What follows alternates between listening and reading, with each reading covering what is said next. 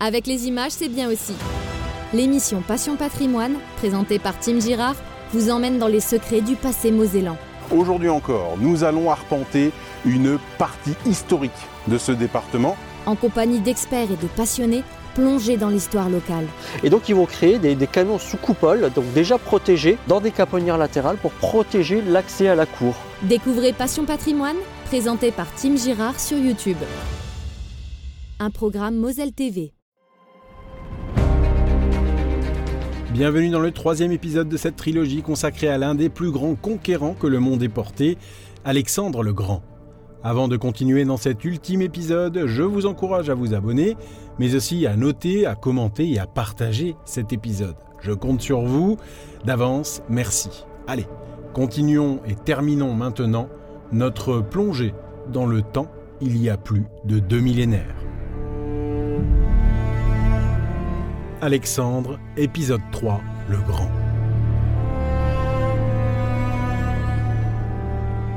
Mois de juin de l'an 323 avant notre ère.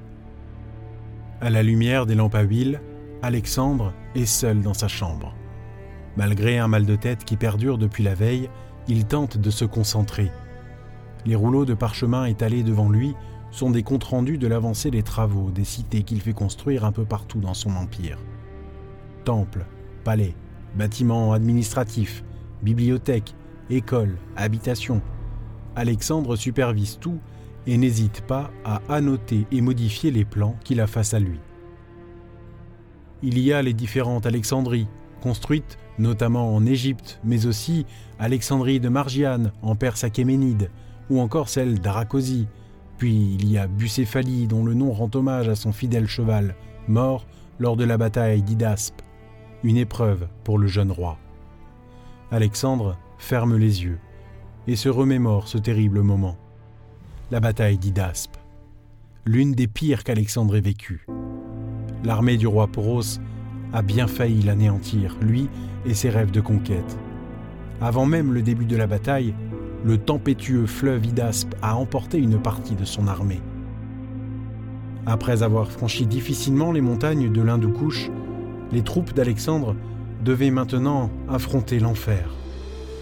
Les éclaireurs macédoniens étaient venus raconter à leur roi que l'armée de Poros était composée de 200 éléphants de guerre, d'au moins 4000 cavaliers et chars, et 30 000 hommes à pied. Une armée considérable. Alexandre a pourtant continué de croire en sa victoire. Les dieux, après tout, étaient avec lui. Zeus veillait sur lui.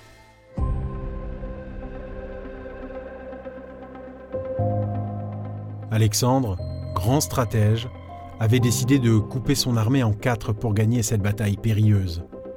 Son général Cratéros traversa le fleuve en amont du champ de bataille avec le gros de l'armée macédonienne. Pendant ce temps, Attal, habillé de l'armure d'Alexandre, est resté en amont de la rivière pour faire croire à Poros que le roi des rois était resté là. Ptolémée, avec plusieurs milliers d'hommes, avait fait mine de construire des embarcations en aval du fleuve, cherchant à faire croire que le débarquement aurait lieu ici. Et Poros s'était laissé berner. Alexandre, quant à lui, avec dix mille soldats et cinq mille cavaliers, avait traversé le fleuve et s'était caché sur une petite île marécageuse, profitant de la végétation pour rester invisible aux yeux de Poros. La ruse était habile. De cette façon, l'armée macédonienne avait entouré le roi indien et sa puissante armée en toute discrétion. Attaquée de toutes parts, l'armée indienne s'était rapidement désorganisée et les éléphants de guerre s'étaient mis à paniquer, écrasant les propres hommes de Poros en même temps que les soldats d'Alexandre. Un véritable massacre. Les cadavres piétinés jonchaient le sol de cette forêt étrange, aux arbres gigantesques et au ciel capricieux. Quand Poros, remarquant que tout était perdu, avait tenté de s'enfuir, Alexandre et ses cavaliers l'avaient pris en chasse. Bucéphale, le fidèle cheval d'Alexandre, depuis tant d'années, avait galopé le plus vite possible pour rattraper le roi ennemi. Mais quand Alexandre sentit enfin que l'écart se réduisait, il bascula soudainement en avant. Bucéphale venait de défaillir, épuisé. Alexandre, au sol, était resté un instant pour caresser l'animal. Bucéphale agonisait. Alexandre tenait à lui dire un dernier au revoir. Lorsque le cheval rendit son ultime soupir, il réprima un sanglot. Bucéphale, son fidèle ami, n'était plus. La victoire eut un goût amer. Poros finit par se rendre et accepta de prêter allégeance à Alexandre.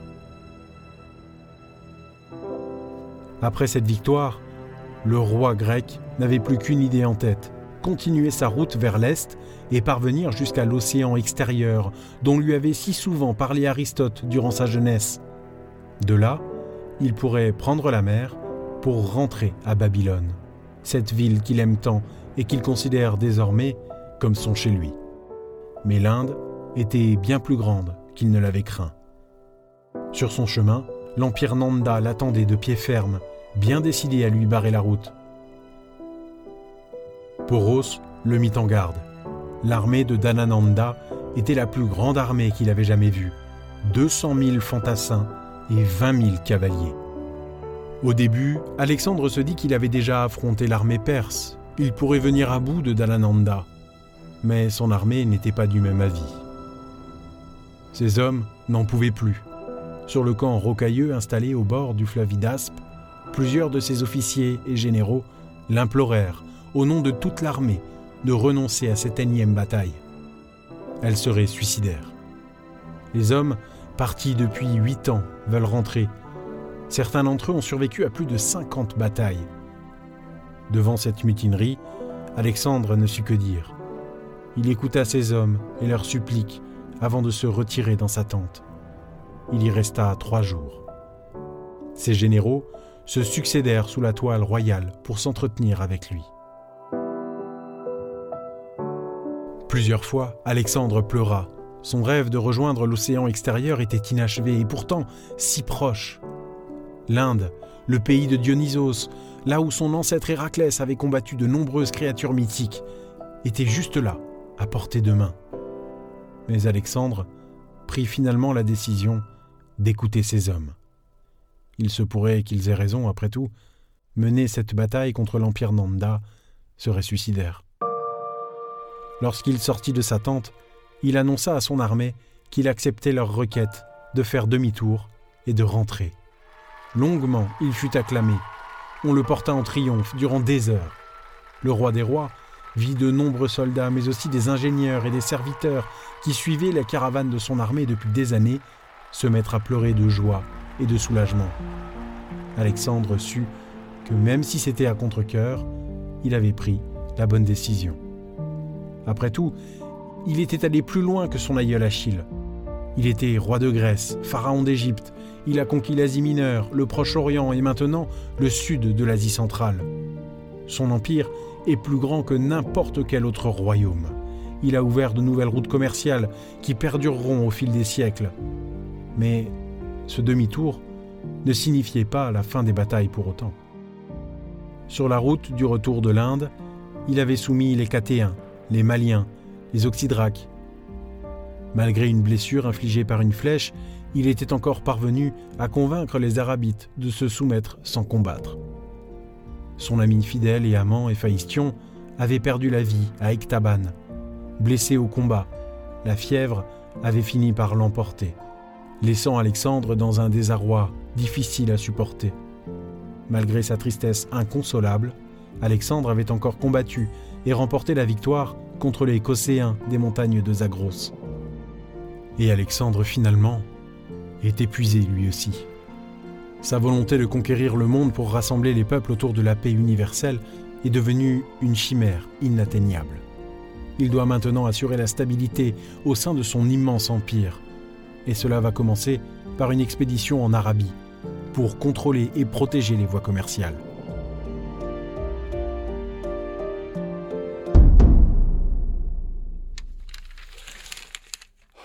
Dans sa chambre, Alexandre observe les plans et les comptes rendus financiers étalés devant lui.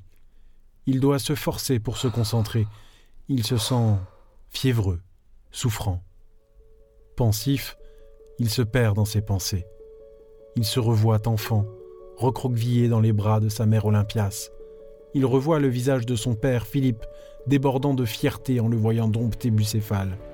Il se revoit face aux phalanges de son armée, leur clamant un discours éloquent pour les motiver à se surpasser durant la bataille.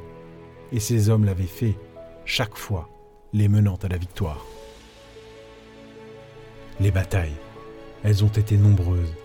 Empreint de regrets, Alexandre revoit la ville de Thèbes brûlée, pendant que les habitants survivants sont jetés en esclavage. Pris de frissons, il se remémore ensuite la charge de son armée à Issos, puis à Gogamel. Il revoit le visage de Darius, ses idées froides lorsqu'il le vit s'approcher. Ce grand roi perse qui avait fui deux fois face à lui, avant d'être finalement assassiné par ses propres hommes.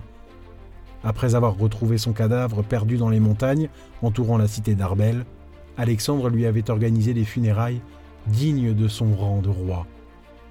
Il avait ensuite donné l'ordre de rattraper et de tuer ses assassins. Puis, Alexandre repense au jour où, entouré de ses généraux et d'une foule d'Égyptiens, il fut proclamé Pharaon, Dieu vivant parmi les hommes. Il se demande où en est la construction de cette ville d'Alexandrie. Il avait donné l'ordre à ses architectes et ingénieurs de bâtir une ville majestueuse qu'on n'avait encore jamais vue, aux bâtiments de marbre, de granit et de grès, aux temples grandioses et colorés, et pourvu d'une bibliothèque gigantesque réunissant les manuscrits des quatre coins de son empire. Plongeant encore un peu plus dans ses pensées, Alexandre revoit le visage d'Éphaïstion, souffrant le martyr, terrassé par la fièvre suite à sa blessure.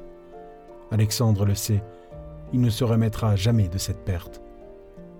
Ajoutant encore du chagrin à sa tristesse, Alexandre repense à Bucéphale, épuisé, lâchant son dernier soupir dans une forêt humide en Inde. Alexandre a 32 ans, mais le poids de sa vie aussi courte qu'accablante et triomphale se pose lourdement sur ses épaules. Les yeux embués de larmes, le roi des rois veut se lever de sa chaise, mais il se sent retomber. Ses jambes ne le soutiennent plus. Observant la pièce aux lueurs lugubres des lampes à huile, le grand roi veut appeler le médecin, mais la voix lui manque. Sa tête douloureuse semble être sur le point d'exploser. La migraine lui fracasse les tempes et l'arrière de son crâne semble être battu par des points massifs à chacun des battements de son cœur. Il tente une nouvelle fois de se relever en prenant appui sur ses bras. Mais au bout de quelques instants d'effort, il s'écroule au sol, renversant la table qui se trouvait devant lui. Le bruit de la chute interpelle les gardes laissés à l'entrée de la chambre royale. Ordre a été donné de ne jamais laisser cette chambre sans surveillance. Alexandre, depuis un moment, en est persuadé. Certains membres de son armée le veulent mort. En s'introduisant dans la chambre royale, les gardes découvrent le roi, inconscient, au sol. Paniqués, ils appellent immédiatement du renfort tout en soulevant le corps royal pour le redéposer sur le lit. Le roi tremble. Il frémit. Alors, les gardes le couvrent de peau de lion et de couvertures de laine épaisse. Lorsque le médecin arrive à pas pressé, l'un des gardes court prévenir, un à un, les généraux présents au palais et leur annonce que le roi est mourant. Le palais royal de Babylone s'agite soudain avec effervescence et inquiétude. Le médecin envoie ses serviteurs chercher de l'eau fraîche et des linges propres. Les généraux, habillés d'un simple chiton, affluent vers le lit du roi. Les jours précédents, les préparatifs de la campagne d'Arabie pour sécuriser les voies commerciales avait nécessité la présence de nombreux généraux au palais. Ainsi, Ptolémée, Cassandre, Cratéros, Antipater, Séleucos, Perdiccas ou encore Néarque, mais aussi des généraux perses, se massent rapidement autour du lit du roi. Certains tentent de lui parler, espérant le voir s'éveiller. Des prêtres arrivent à leur tour et entament des prières aux dieux. Enfin, entrent dans la pièce les femmes d'Alexandre. Il y a Stateira, la fille de Darius, Roxane, princesse de Bactriane, mais aussi Parisatis, princesse perse, devenue concubine du roi, qui a mis au monde le fils d'Alexandre, Héraclide, et que le roi avait publiquement reconnu comme son héritier.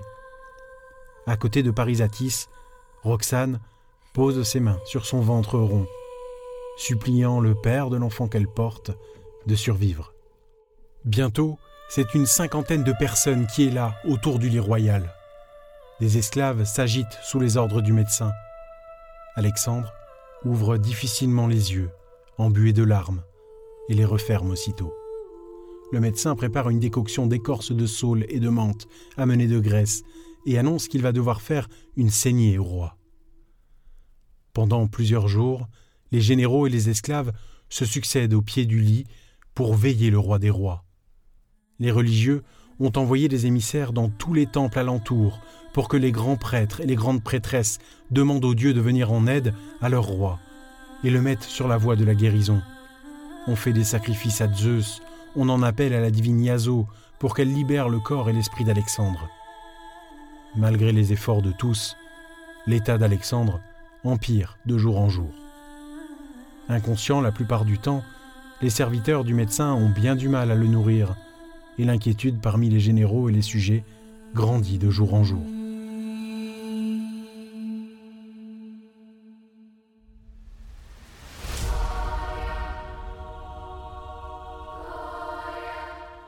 Au début du mois de juin de l'an 323 avant notre ère, Alexandre, épuisé, meurt.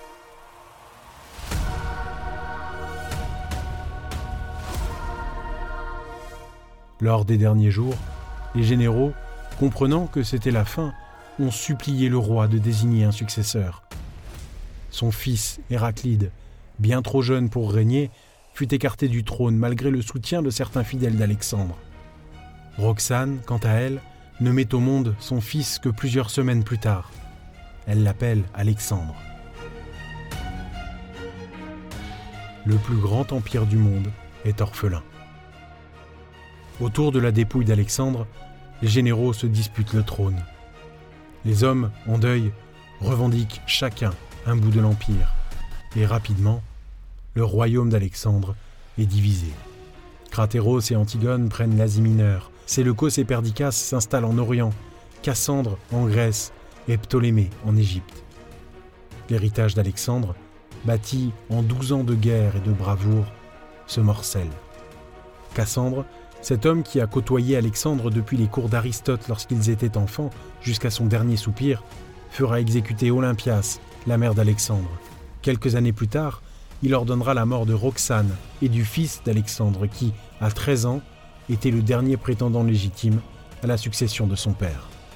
Héraclide, l'autre fils d'Alexandre et de Parisatis, tentera plus tard de prendre le trône de Macédoine, mais échouera avant d'être fait prisonnier puis exécuté. Ainsi s'éteindra la lignée d'Alexandre.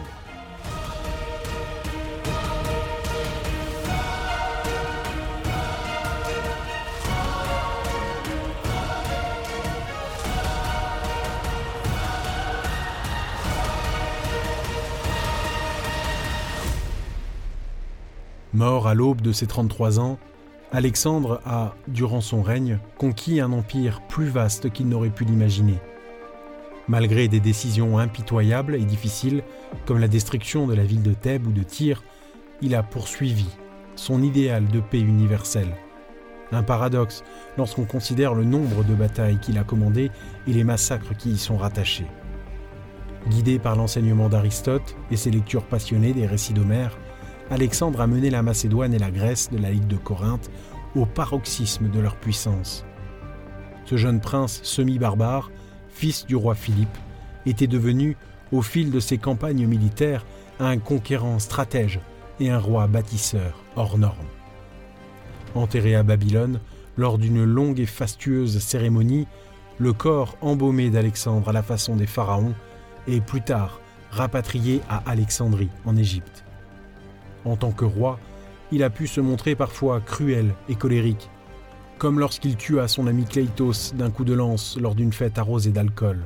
Dans ses accès de méfiance, il a également ordonné l'assassinat de son général Parménion, qui était pourtant son fidèle ami.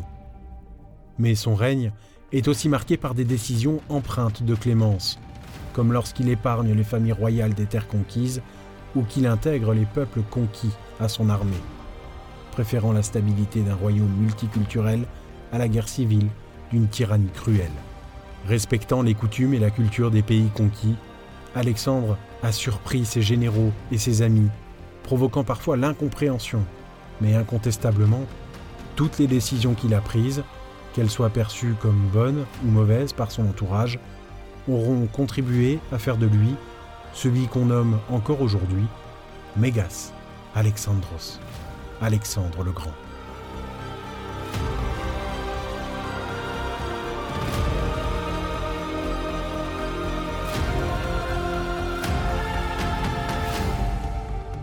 Voilà pour cet épisode final de la trilogie consacrée à Alexandre le Grand.